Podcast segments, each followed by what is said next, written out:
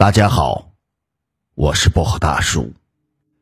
今天讲的是神婆。生长在农村的小伙伴可能会接触到，每个村子里都会有这种人的存在。他们负责帮人看事、算命、破煞、驱鬼等等。这些人都是上了年纪的老头或老太太。解放前，我们村子中有一位神婆，她经历的事情太多了。在文化大革命中，因为某种神秘的力量保护了她，竟然没受到一点的伤害。这个神婆在娘家当姑娘的时候，和其他的大家闺秀一样，没有什么异样。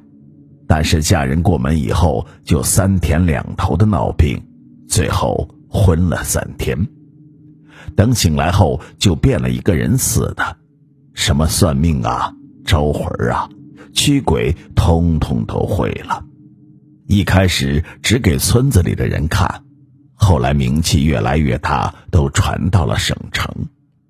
有一年，省城来人去他家里请他帮忙，据说是一家大户家里闹鬼，来了五个人，一个是管家的模样。另外四个是轿夫，等神婆准备好应用的道具，就跟着这五个人进城了。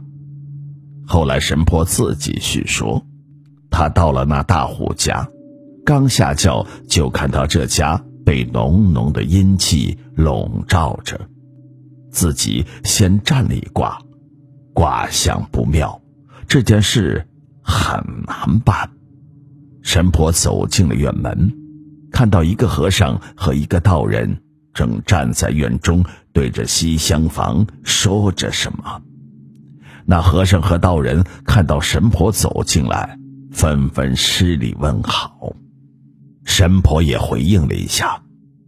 这时候，一个员外模样的人走过来说道：“今日有幸请到三位高人。”我这西厢房最近闹鬼，不论什么人，只要走进这屋子，必然会昏倒。命好的醒来后会大病一场，命不好的，嘿，就直接一命呜呼了。短短的十几日，已经有五个人被这恶鬼害命，现在已经没有人敢进这屋子，还请三位高人。驱除这恶鬼呀！三人简单的交流了一下，决定今晚三个人就在西厢房里守夜，看看到底是什么妖魔鬼怪在作祟。那员外叮嘱三人要千万的小心，不可再伤人命了。入夜之后，伙计们纷纷走了，西厢房里只有神婆三人。那道人给每人一张符咒，说是可以护身。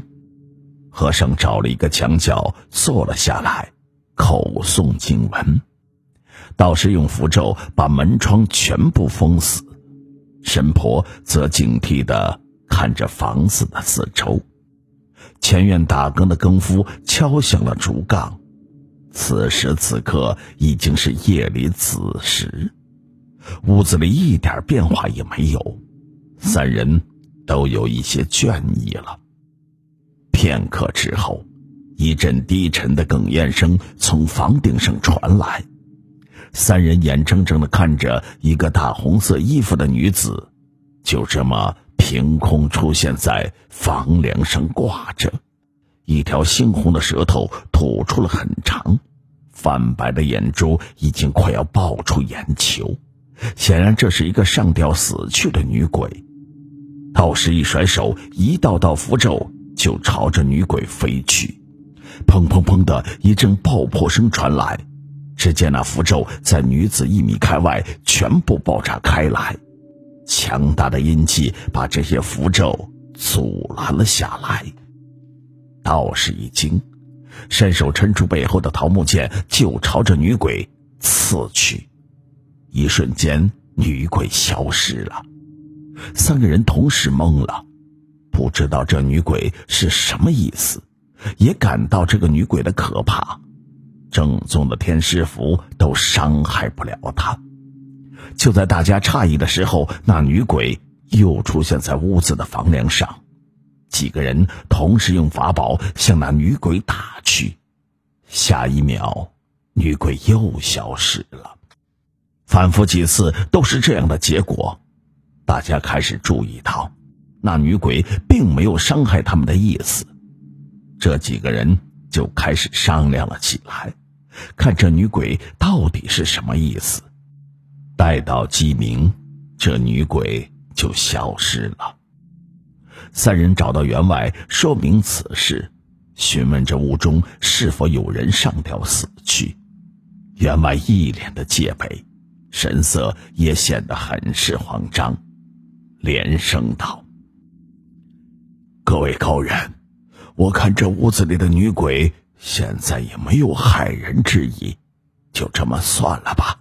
啊，您几位，请回吧。管家，送客。”不由分说，三个人就被管家和几个伙计请了出来。